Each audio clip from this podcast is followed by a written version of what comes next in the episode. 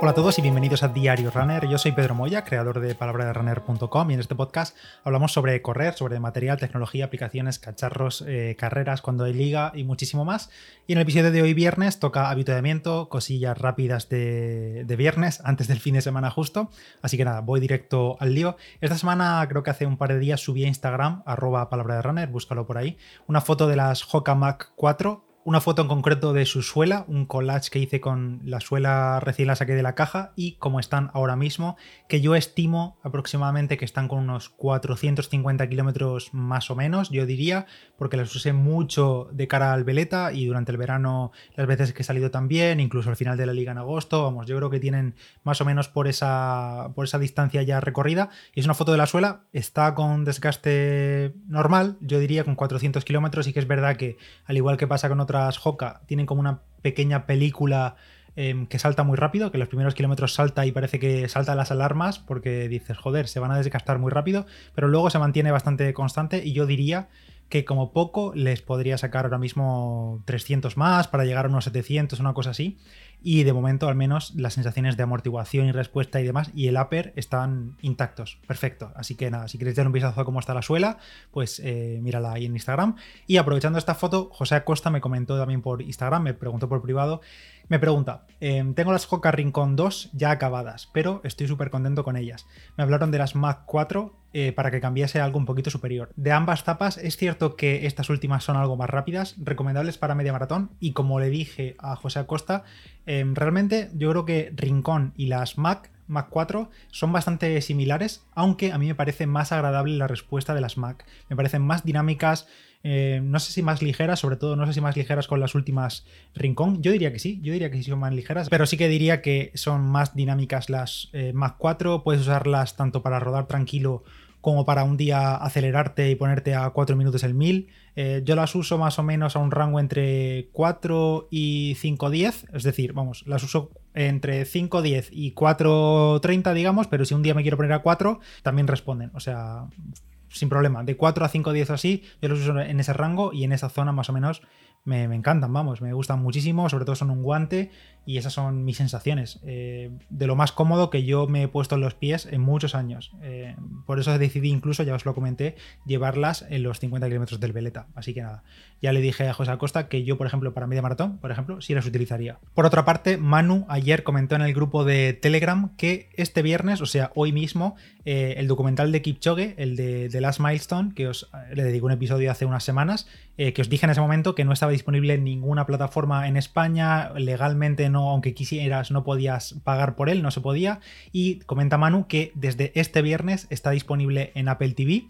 Ah, en inglés, claro, porque el, documental no está traducido y con subtítulos en inglés y cuesta 9 euros, es decir, no está incluido en la suscripción de Apple TV Plus, sino que es un contenido de pago por 9 euros si queréis ver el documental de Kichoe, al menos ya tenemos una opción legal para verlo desde España, así que ya lo sabéis.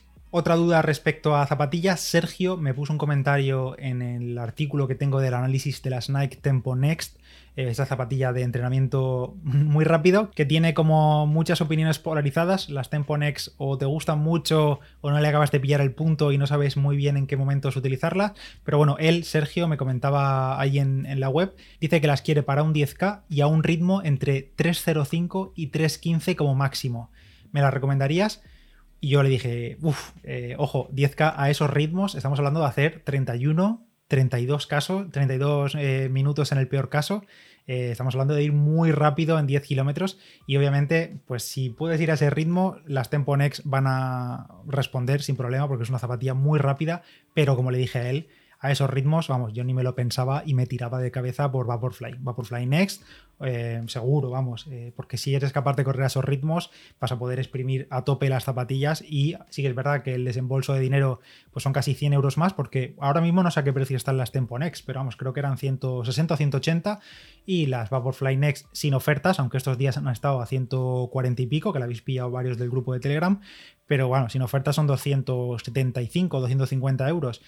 Eh, bueno, aunque sea un desembolso mayor, si eres capaz de correr 10 kilómetros en 31 minutos, entre 3.05 y 3.15, pues oye, yo me tiraba por las Vaporfly Next y a disfrutar y a volar. Y por cierto, hablando de Nike, eh, me van a llegar hoy, en principio, si no falla el transporte, eh, las nuevas Zoomfly 4. Este nuevo modelo que literalmente está recién estrenado. La semana pasada en el grupo de Telegram alguien puso, ya están disponibles recién salidas del horno o algo así. Puse el enlace a la web de Nike y directamente las compré. 159 euros, creo que han sido, 159 con algo, 160 euros al fin y al cabo, lo mismo que costaban las anteriores. Y nada, a probarlas. En principio son como las hermanas de entrenamiento rápidas de las Vaporfly, con placa de carbono en Zoomfly y demás. Pero bueno, a ver qué tal esta Zoomfly 4. La Zoomfly 3 yo no la tuve y pasaba un poco también lo mismo como con la Tempo Next. Había gente que le gustaba mucho, otros que, no, que no le encajaba. Y, pero bueno, a ver qué tal, a ver qué tal esta Zoomfly 4. Espero que me lleguen hoy, hoy viernes, a ver si llegan. Que por cierto me van a llegar, las he comprado en el, en el color este nuevo de Fastpack, que es como amarillo, que le llaman como casi amarillo, Barely Bolt o algo así. Eh, así que nada, a juego con las Alpha Fly que me llegaron hace un par de semanas. Y vamos ahora a otros temas. Eh, hay novedades de software bastantes, eh, en varias plataformas, varias actualizaciones que han llegado y demás. La primera, esta semana se ha estrenado la nueva plataforma de entrenamiento de Wahoo.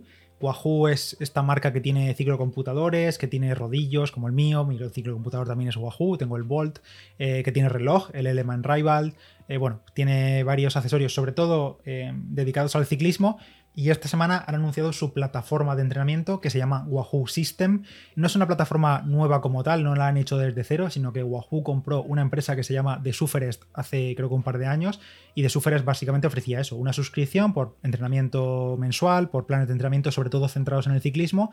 Así que después de este par de años tras comprarla, le han dado un lavado de cara y demás y han hecho como una especie de relanzamiento porque mucha gente no conocerá The Suferest y ahora Wahoo pues ya tiene su propia plataforma de entrenamiento, Wahoo System y sí que es verdad que hay cosas nuevas, algunas eh, que están por llegar, pero algunas que ya están eh, ya disponibles. Si te creas una cuenta en Wahoo System, que por cierto creo que hay un periodo de prueba de gratis de 14 días, por si la quieres probar y luego ya te decides si pagas. Si pagas son 15 euros al mes y con estos 15 euros pues tienes eh, acceso a un montón de clases, digamos de sesiones de, de entrenamiento planificadas, entrenamientos estructurados. Digamos que la plataforma está bastante, bastante enfocada hacia el ciclismo, hay mucho plan de entrenamiento, incluso Em, de clases de gente en tiempo real o vídeos que tú estás entrenando y estás viendo una carrera del pelotón profesional desde dentro, desde grabada una GoPro desde una bici. Bueno, muy enfocado al ciclismo, pero en realidad también le ha metido em, entrenamientos para otro tipo de deportes, como pues hay sesiones de fuerza, de running, de yoga y demás.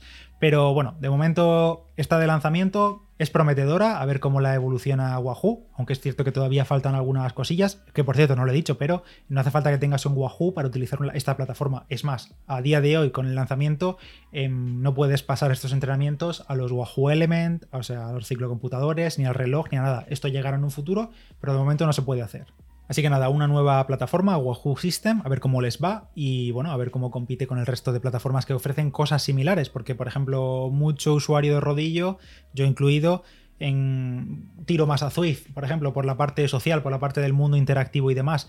Esto al final eh, compite 100% con Zwift, aunque no es un mundo virtual ni nada así, pero claro, al final son el mismo dinero, 15 euros al mes y no te vas a poner a pagar dos suscripciones, tres suscripciones, porque se te monta a final de mes una cantidad importante y pues bueno, habrá quien lo pueda pagar o habrá quien no, pero bueno, hay que decidir y al final quedarse con una u otra.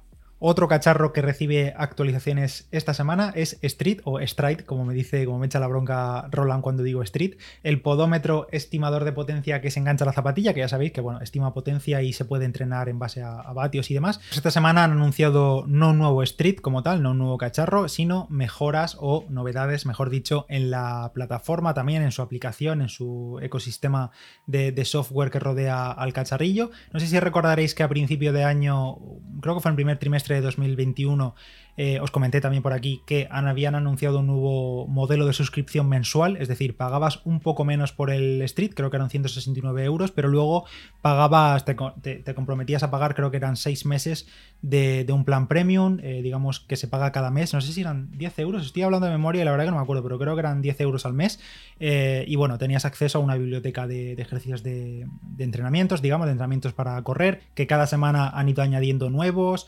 bueno, pasaban algunas cosas del plan gratuito al plan premium, como la calculadora de, ritmos en carrera y demás. Y esta semana ha habido novedades, tanto para los que pagan como para los que no. Eh, los que no pagan y tengan, tienen Street, pues bueno, tienen buenas noticias porque ahora tienen más por nada más. O sea, es decir, tienen más sin pagar nada más.